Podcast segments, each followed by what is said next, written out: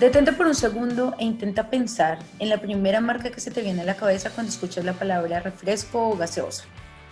Cualquiera que sea la respuesta, significa que esta empresa hizo un muy buen trabajo en relación a la marca. Esta es la importancia del episodio de hoy.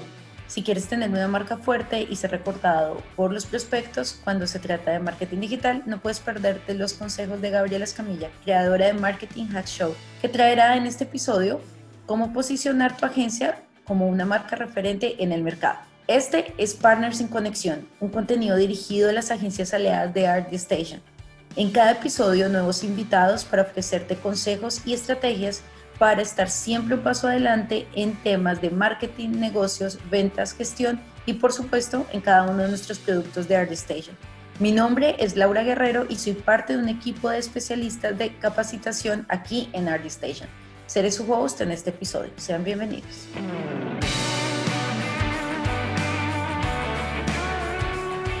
Gabriela, bienvenida a otro episodio de Partners en Conexión. ¿Cómo estás? Hola Laura, muy bien. Muchas gracias por invitarme para contar un poco sobre mi experiencia.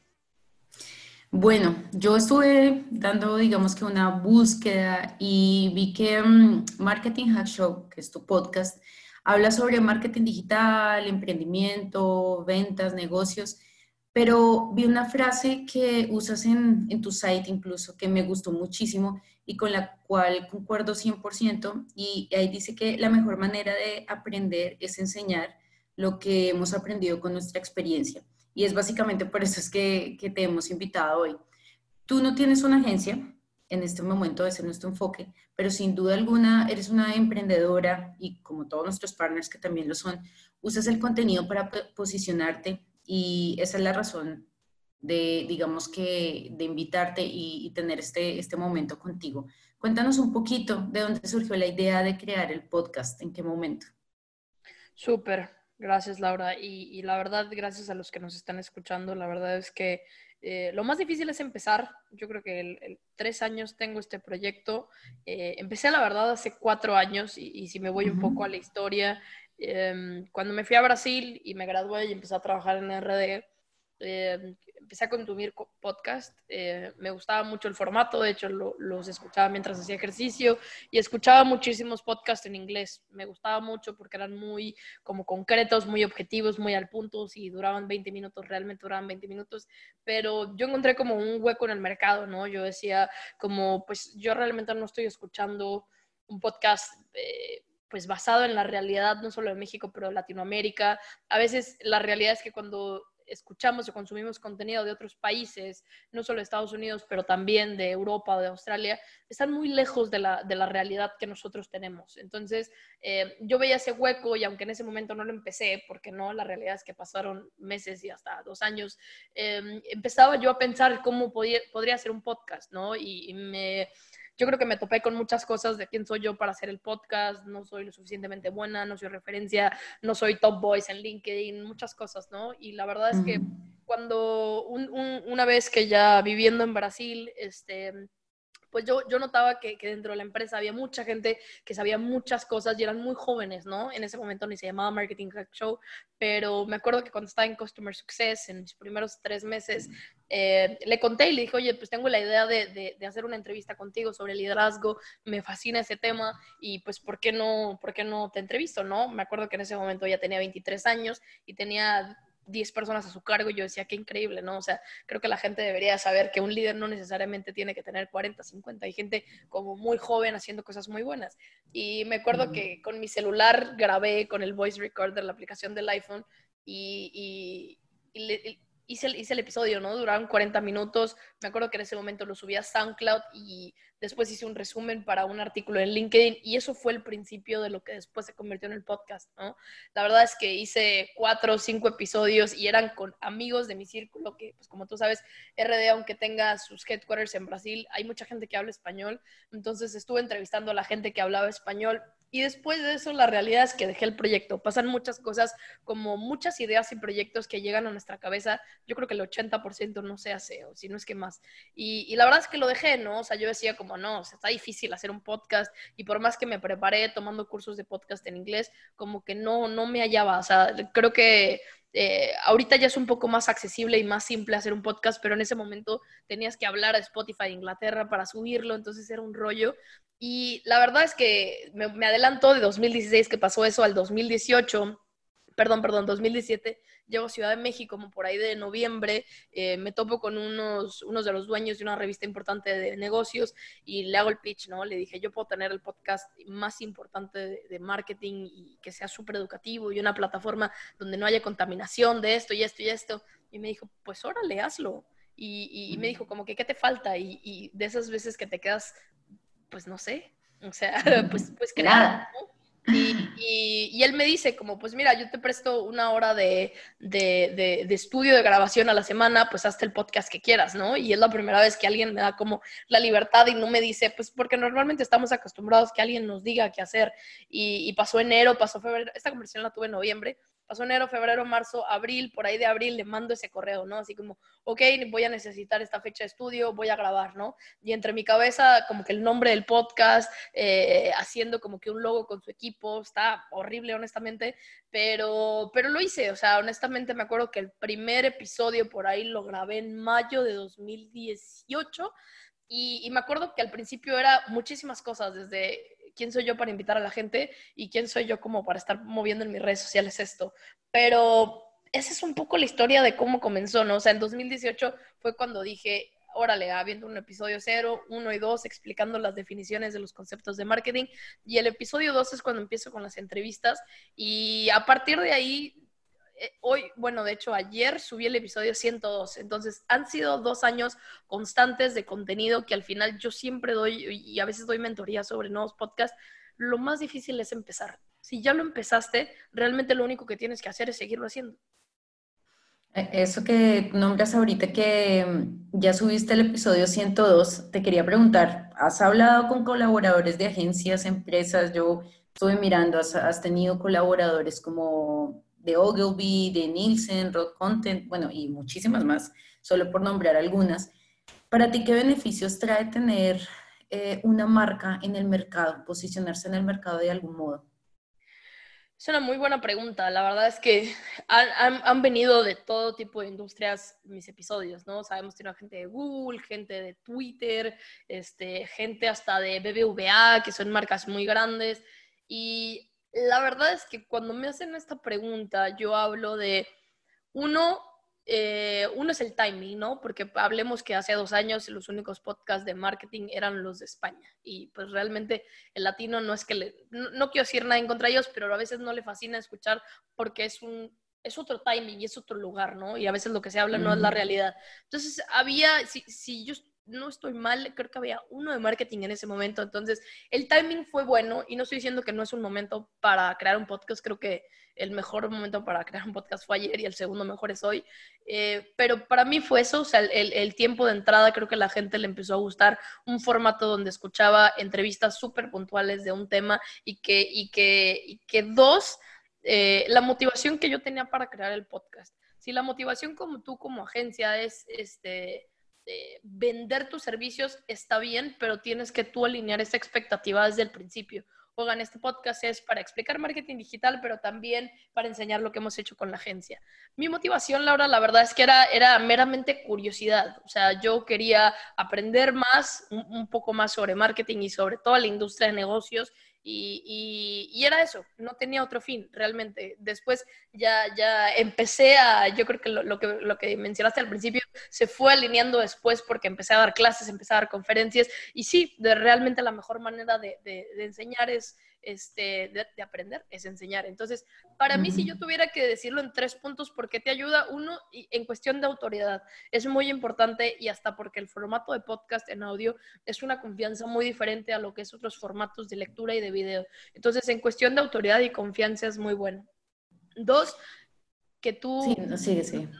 Ah, eh, dos, que al final eh, tú puedes conducir la conversación. Hay, hay muchos estudios que hablan en Estados Unidos que una persona está más dispuesta a, hacer clic en algún call to action, eh, sea comercial, sea un patrocinio, dentro de un podcast que dentro de un video o dentro de un artículo. Entonces es súper interesante cómo pues la gente tiene, basado en esa confianza que tú tienes, puedes eh, llegar a tener fines comerciales a partir de eso.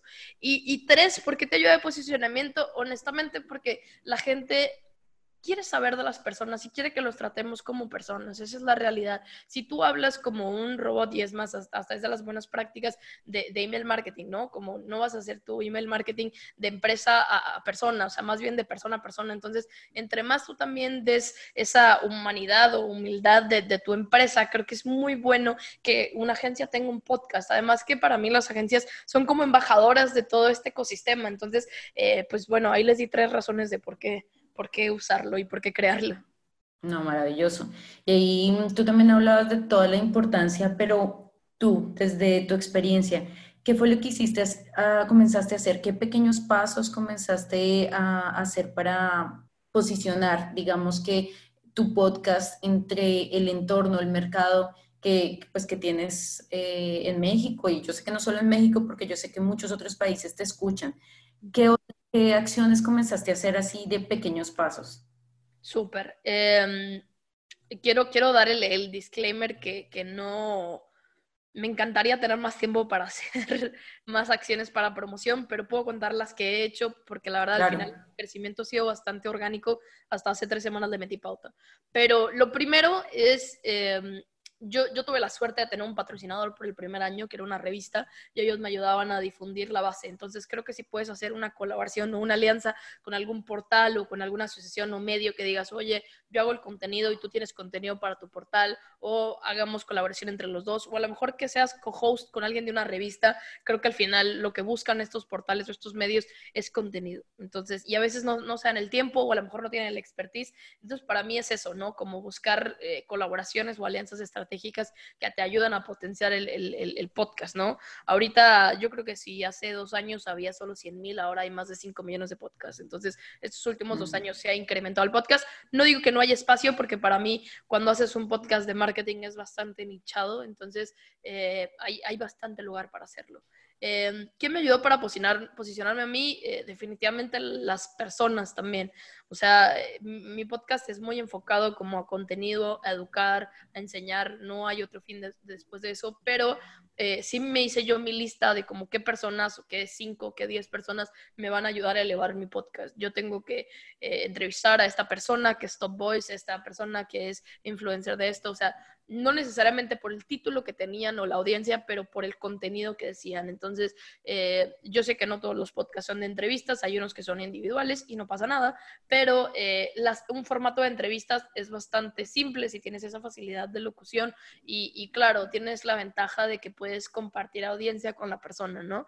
Eh, y eso ayudó mucho, ¿no? Había personas que de repente tenían una base muy grande y que ellos, eh, eh ¿cómo se dice?, compartían el, el, episodio, invitaban a la gente. Entonces, eso ayudó bastante, que realmente hagas tu top 5 o top 10 de, de, quién va a elevar tu podcast o, o, como dice mucha gente, como quién lo va a llevar al siguiente nivel.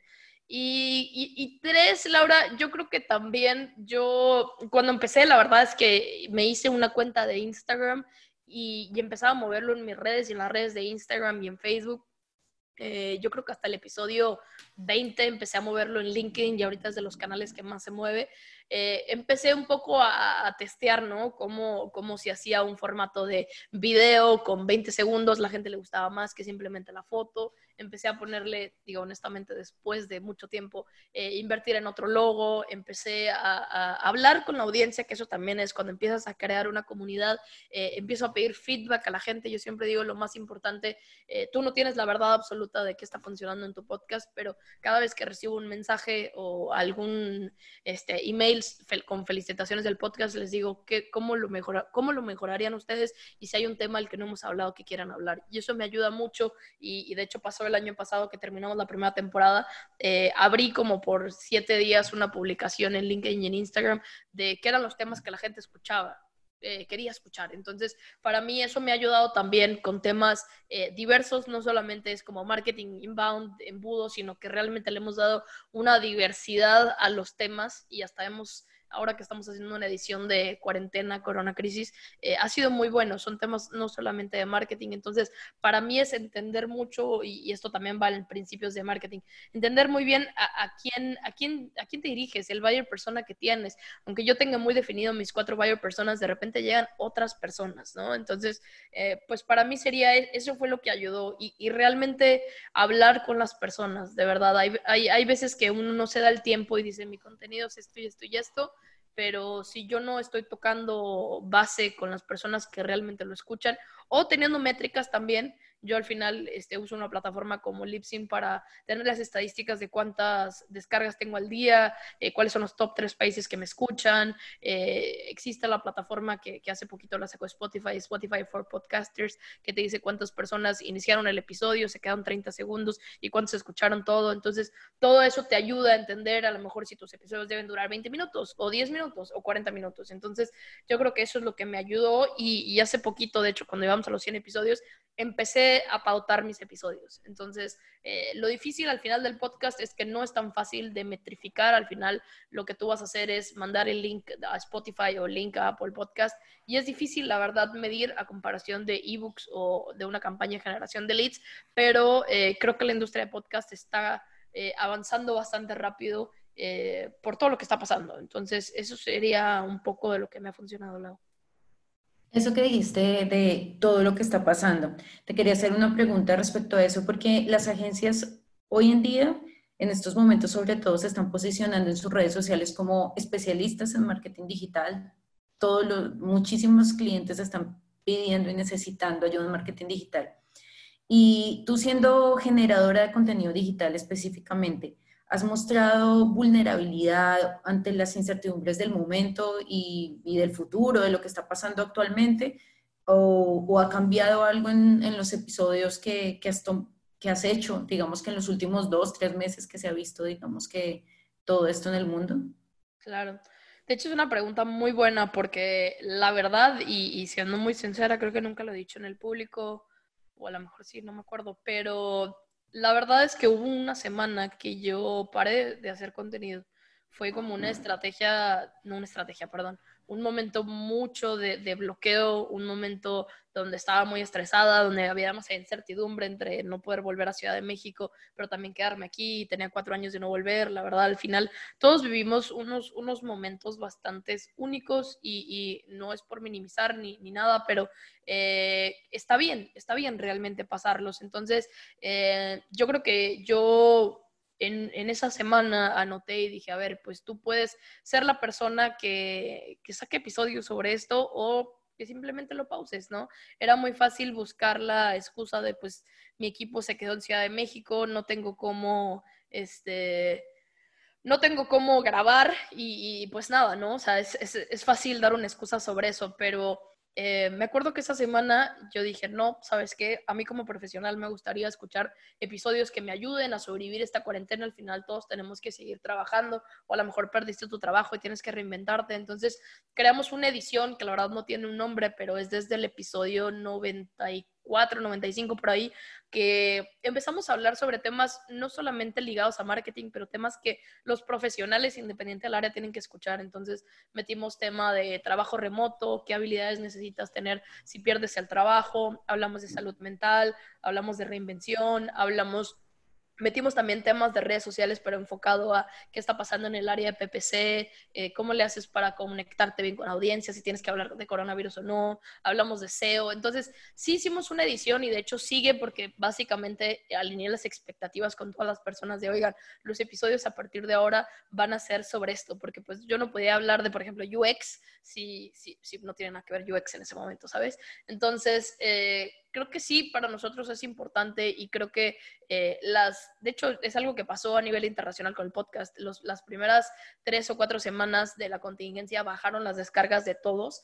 Y está bien, porque la verdad es un momento donde si a lo mejor tú, Laura, que camino al trabajo, escuchabas un podcast o hacías ejercicio afuera, pues ahora estás en tu casa, ¿no? Entonces la gente tardó en adaptarse a escuchar podcast dentro de su nueva rutina que la verdad todos tuvimos que cambiarla. Entonces, eh, para mí fue eso, eh, fue un momento también, de hecho, hay muchos episodios que yo me abro y soy un poco vulnerable a contar de lo que me ha pasado, como cuando perdí la voz el año pasado, cuando estaba en burnout, cuando realmente hay veces que uno no puede seguir trabajando y está bien. Entonces, creo que ha sido un proceso también de autoconocimiento mío. En, yo creo que si escuchas el episodio 0, 1 y 2, es una Gaby muy diferente del episodio 102 y, y es también una invitación a los demás, ¿no? Yo al final siempre de las cosas que digo como eh, no solamente es aprender de marketing, no es aprender de ventas, sino también cómo ser una mejor persona, porque solo de esa manera vas a ser mejor profesional. Entonces, sí hicimos una, una edición de la que estoy bastante orgullosa y creo que, aunque te soy sincera, es un riesgo cada episodio, porque sí tengo miedo cada vez que lo subo,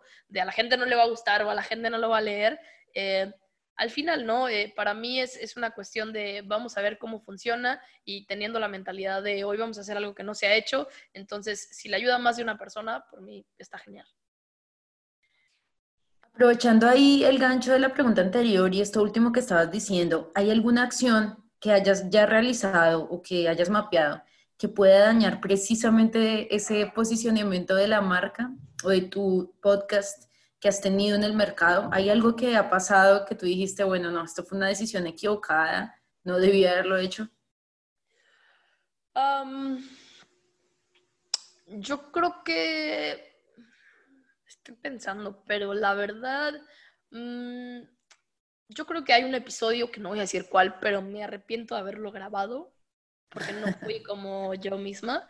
Eh, pero, pero bueno, por las circunstancias tuve que, ¿no? Pero sí me ha pasado episodios que no me gustan y hay cuatro en específico que no los subí porque no me gustaron y le dije a la persona como no me siento satisfecha con ese episodio, no lo grabaré y entendieron completamente. Eh, pero no, o sea, creo que todo tuvo un buen timing y hasta de, por ejemplo, no tener patrocinadores en este momento Em, no me arrepiento. O sea, creo que al final fui evolucionando de hacer eh, entrevistas de mi teléfono, de entrevistas en un estudio de radio que era literal por teléfono la, la conversación, a hacerlo yo sola, a hacerlo en un estudio. Entonces, eh, no, creo que, creo que más bien si alguien llega a hacer algo por daño de la marca, a lo mejor sería por algo que cree polémica, pero al final no necesariamente dañaría la marca. Creo que más bien si una persona eh, toma una postura de esto se va a tratar mi podcast, creo que, a ver, quien, critique a lo mejor a alguien más o a otro podcast, a lo mejor eso no sería buena idea, porque ha pasado, pero pero no, creo que para mí el, seguir siendo auténtico te va a ayudar mucho y hasta la fecha no. La verdad es que he tenido buenas colaboraciones y la verdad el año pasado me, dieron la oportunidad de cubrir el evento de Llave Conecta y aunque fueron 26 episodios en dos días y fue algo súper pesado, eh, salí súper contenta. Entonces, eh, hasta ahora no, o sea, te podría decir que en estos cuatro años que no son tan oficiales del podcast, solo dos en Spotify. Eh, no he hecho nada para dañar a la marca, ni, bueno, a lo mejor y en cuatro o cinco años a lo mejor te digo que a lo mejor sí hice algo, pero por ahora no, nada de lo que, eh, o sea, no, no, no hay nada que he hecho.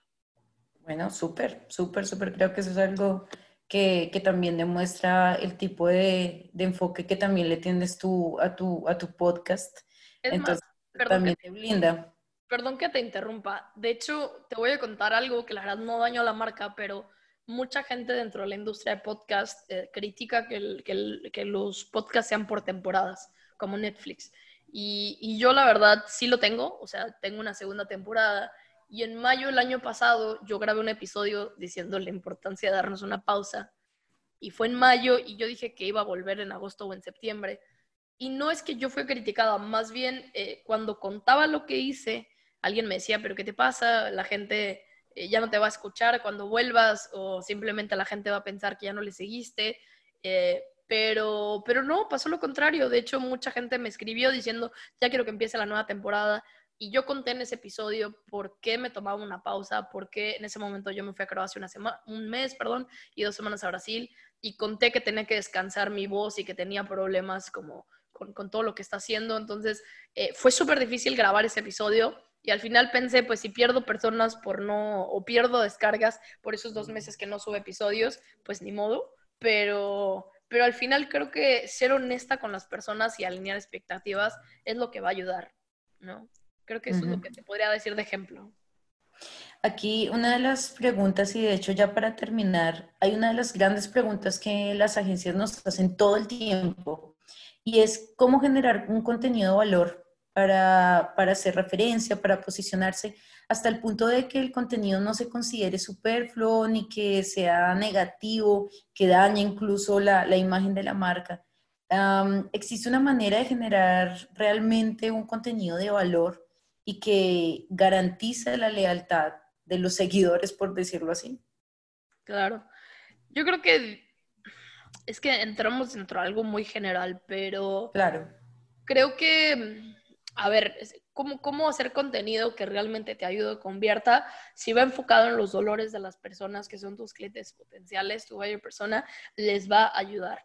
Creo que la manera que los dañaría es que estés hablando de otros temas que no son los problemas de las personas o a lo mejor estás haciendo una guía de cómo curarte el coronavirus mientras que no eres el experto. Entonces, para mí, eh, si realmente estás generando contenido de valor y quieres para crecer tu comunidad, enfócate en los dolores de las personas y haz un ejercicio de cuáles son las cinco objeciones o diez dolores de las personas y sobre eso empieza a crear piezas de contenido porque hasta que la gente realmente vea que tienes la disciplina la consistencia de crear contenido, creo que eso es uno de los problemas que pasa, que empiezo algo y no lo termino y por eso está el podcast abandonado, el, canal de YouTube abandonado, el blog abandonado. Entonces, creo que al, al, ser eso, eh, empiezo a crear una comunidad y una lealtad.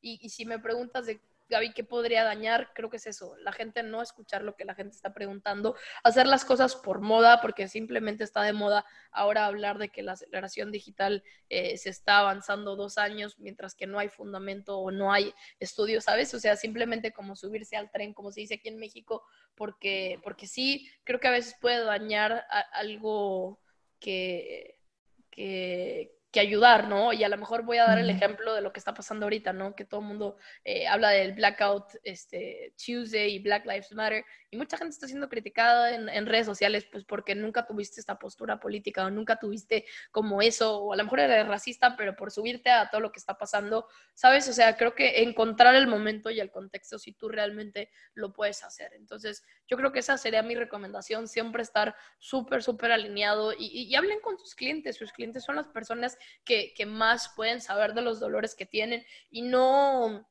no interpretar a, yo porque soy marketing o yo porque soy dueño de una agencia, yo conozco perfectamente los dolores, ¿no? Porque los dolores de hace un año o de tres meses pueden ser diferentes a los que están pasando ahorita en junio o julio. totalmente de acuerdo. Gaby, la verdad que fue un gran placer tenerte aquí con nosotros. ¿Hay algo más que quieras agregar antes de terminar? Eh, empiecen un podcast. La verdad es que para mí o, cualquier generación de contenido es bastante buena porque para mí, y es una de las cosas que dice el, el ex CEO de este Mercado Libre, es importante empezar a sembrar semillas y aunque no esperemos que, a ver, van a crecer en dos días, para mí en un año, dos años, al final, ¿cuántos años te quedan de vida? Entonces, eh, para mí, por ejemplo, el podcast yo tengo muy claro que va a durar 10 años y aunque voy en el año 2, digo, todavía falta bastante. Entonces, pensar un poco a largo plazo, ¿no? Yo sé que hay muchas cosas que tenemos que estar al día, a la semana y las cosas cambian muy rápido, pero pensemos más a largo plazo sobre el contenido, pensar cómo hacerlo, cómo le va a ayudar a la gente y, y de verdad, todo está en nuestra cabeza. Hay veces que el no crear las cosas es por el que dirán o por no me va a salir bien o no soy experto, pero miren, o sea, si ven mis primeros episodios, no son los mejores, el logo no era el mejor, pero a mí lo que me importaba era crear buen contenido y crear una audiencia. Y después de crear una audiencia, ya crear un mejor logo, crear hasta una cortinilla al principio, pero todo eso no lo tenía. Entonces, para mí, lo que se dice en el mundo del emprendimiento, como si no te da vergüenza tu primer lanzamiento, entonces no lo estás haciendo bien. Entonces, yo estoy súper orgullosa que al final no, no lo hice bien y siempre cuento que es una evolución, es una cuestión de mejora, pero lo más importante es empezar. A mí me encanta, una de las cosas que más me gusta de este podcast que venimos haciendo para las agencias es que todas las ideas que nuestros invitados nos brindan en cada episodio son realmente contenido de valor y sé que les va a ayudar a crecer Muchas gracias Gaby por haber estado con nosotros y realmente eh, toda, cada una de las cosas que nos has hablado estoy segura que les va a ayudar y ojalá que sea el empujón para que ustedes como agencias eh, se atrevan y en ese paso adelante para crear contenido, no solamente un podcast, hay mucha manera de generar contenido. Entonces, bueno, que este sea el empujón. Para finalizar, les voy a dejar una invitación que ya se las había hecho antes y es para que participen con nosotros en todos los episodios que tenemos y también que me escriban a través de mi correo laura.guerrero.artistation.com con esas preguntas que siempre tienen o las sugerencias de temas que ustedes quieran escuchar. Ahí ya tienen mi correo, ya, lo, ya, ya tienen la información y pueden enviarlo. Muchas gracias por acompañarnos y nos vemos en el próximo episodio de Partners en Conexión. Un abrazo. Gracias, Lau. Nos vemos. Chao.